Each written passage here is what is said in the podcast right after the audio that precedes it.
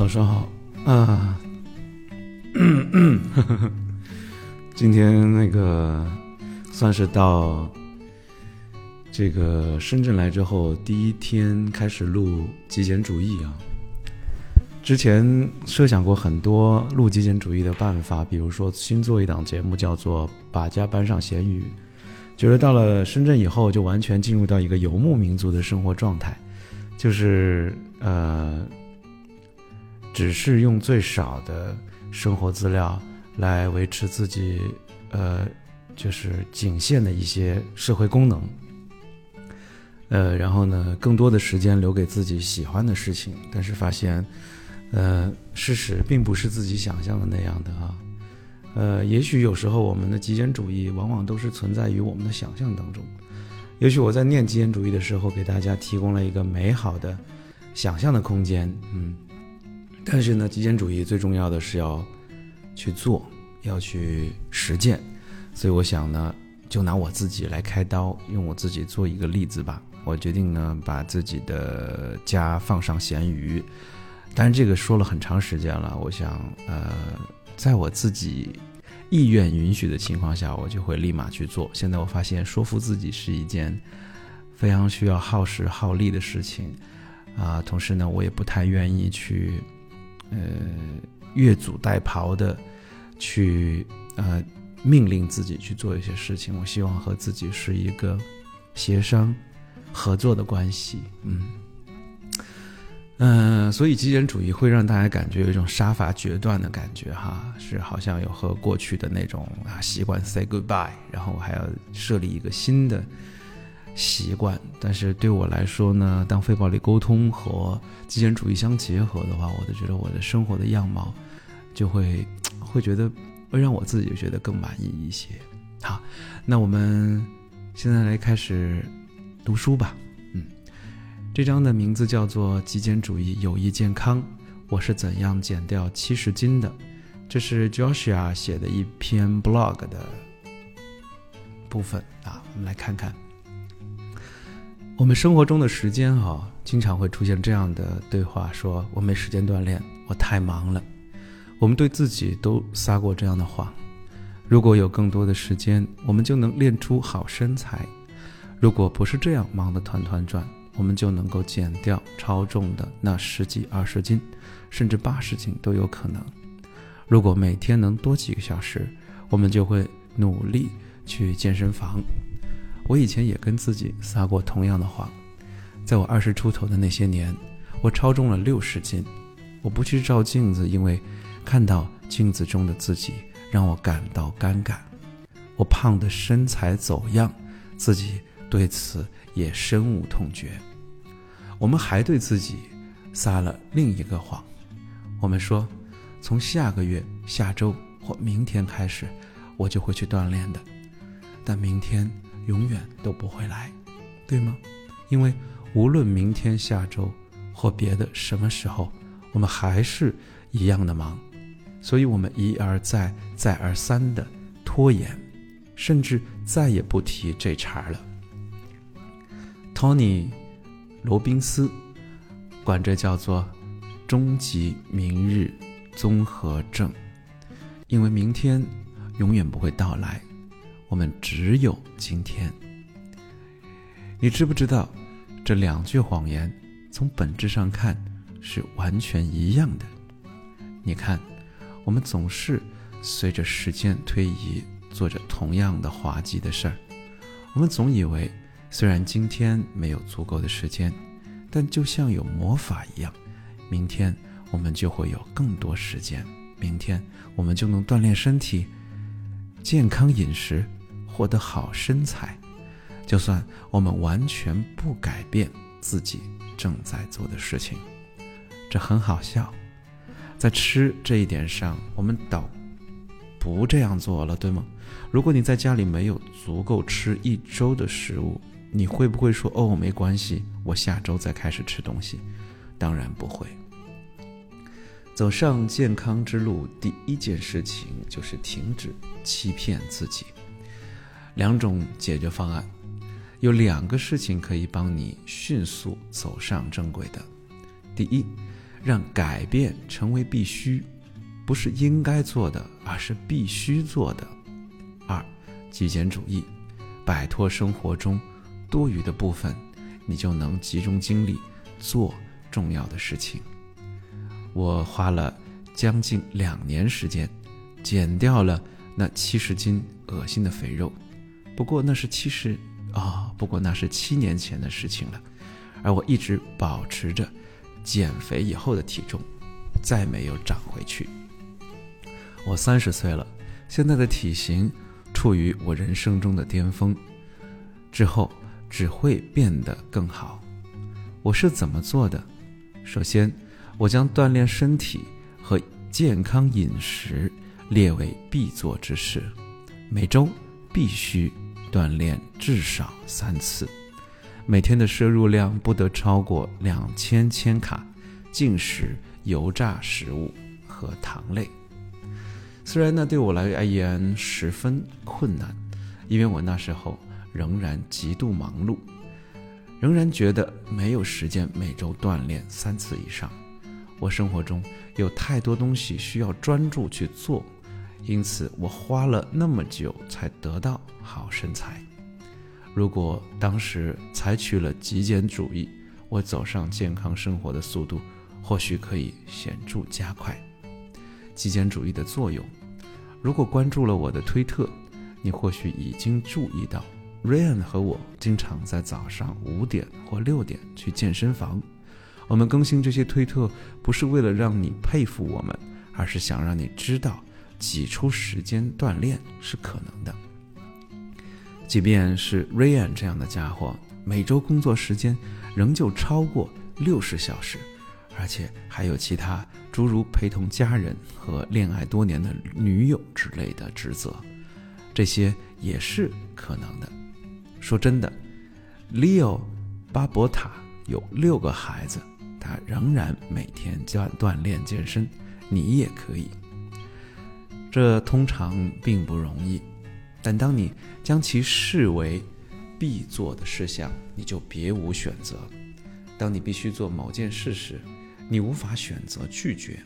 如果没有信奉极简主义，Ryan 的事情会变得糟糕很多。但舍去生活中那些多余的事物之后，我们便能更好地分清主次，列出优先项。你的健康应该排在。优先列表的顶端，Joshua 的训练必须项，健康当然是排在我的优先列表的首位的。我之所以还在持续成长，身材越来越好，是因为我总是在尝试和挑战自我。挑战自己也是很重要的事情，因为即使我们失败了。我们也比最开始做得好。我曾经要求自己每周至少去三次健身房，你猜我那时候每周去几次？三次，偶尔也会去四次。而且我也只在方便的时候做有氧运动。近来我把最少次数提高到了五次，你猜我现在每周去几次？五次。而在那五天里面，我每天都必须做有氧运动，还必须做重量训练，没有例外。例外不得存在于必做的事项当中。这是怎么做到的？想来也是有趣，不是吗？每周锻炼三次成为必做事项时，我就那么做。现在我没有每周锻炼。少于五次的选择，就算我累了，我不想在早上四点半从床上爬起来和瑞安一起去锻炼，我也别无选择，这就是必须做的。我俩坚持相互督促，也有所帮助。虽然我已经把它列为必做事项了，这周却依旧没有时间去锻炼。这句话我听过太多次了，扯淡。我以前就这么回应自己的。事实是，你这么说就意味着你没有把它当做必做的事项，它对你而言依然只是应该做的。坚持锻炼了六个月之后，我开始期待它，享受它，甚至开始渴望它了。很多坚持锻炼的人都会跟你说同样的话。Joshua 的饮食必须项，这些年来吃得更健康，对我而言同样是必须做的事。我依旧吃着低于两千千卡的食物，依旧进食面包和糖。一切进行的十分顺利。写到这里，有位读者询问关于欺骗日 （cheat day） 及在指定的特定一天敞开吃的这件事情。我的回答是：我不相信什么欺骗日。食物不是娱乐消遣，而是营养的来源。退一步讲，就算非要欺骗，你想想。你其实就是在欺骗自己，我也会把它控制在每周仅仅一餐。就个人而言，我不吃鱼以外的肉类，但我相信你可以在吃肉的同时做到健康饮食。然而，你应该禁止三样食物的摄入，哪三样呢？糖、油炸食品。以及复合碳水化合物，事实上就是这些，真的没有那么难。我一般每天吃两到三餐，我不再额外吃零食，我吃很多沙拉、水果以及蔬菜，每天还至少喝两千八百毫升的水。我对类似 cheap chipotle 那种卖墨西哥。卷饼的餐馆上瘾，但是我只吃卷饼馅儿，不吃饼，放少量的米饭，把大量的豆子和蔬菜放进去，外加一点点奶酪。我也很尊重如 Julian 史密斯，还有杰夫斯里，啊，Jeff Saris，杰夫萨里斯那样恪守石器时代饮食结构的人，他们的饮食结构与我相近。虽然我的饮食结构没有特定的名称，我就叫它健康饮食。吃健康食品的花费并不比其他饮食的方式要多，事实上可能还更便宜，因为你要买的东西更少了。为了下列两个缘由，我刻意只在家里留非常少量的食物。对的，如果是几口之家也可以这么做。第一。我不要浪费金钱买很多食物。第二，我家里甚至没有零食来让我开小灶。那要是特别想吃，该怎么办呢？说起来可能不太礼貌，但是想要管住嘴，并不需要多强的自律，就是别吃。我再说一遍，食物不是娱乐消遣。我拖成将痛苦。与我所渴望的垃圾食品联系到一起，因为我目睹过吃下它会给我的身体带来的恶果。如果你也这么做，把痛苦和垃圾食品联想到一起，那么你就会有足够定力不去吃它了。怎么由垃圾食品联想到痛苦呢？你可以这么做，在你想要吃什么东西之前。把衣服脱掉，挺起肚子，光着身体站在镜子前看自己。这一招以前对我很管用。这个时候，你还想吃那块蛋糕吗？饮食和锻炼最棒的一点就在于，我现在感觉好极了。你知道说我现在拥有有生以来最佳体型的感觉有多爽吗？我想让你。也能那么说，我确信你能做到。如果我能帮上忙，请告诉我。更多时间。讽刺的是，锻炼实际上给了你更多的时间，而不是把时间夺走了。它不光能延长寿命，对我而言，它还能让我跟我最好的朋友建立了更紧密的关系。当我一个人锻炼时，他又给了我独处的时间，留给自己的时间。而我们都知道，这是很重要的。锻炼是一种意想不到的帮你重获时间的方式。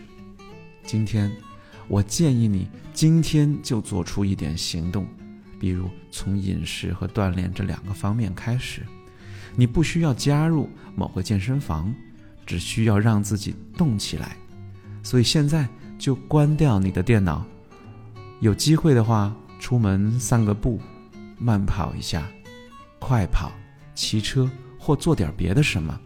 而且从今天开始吃健康食品，一定要把它们当成是你必须要做的事情。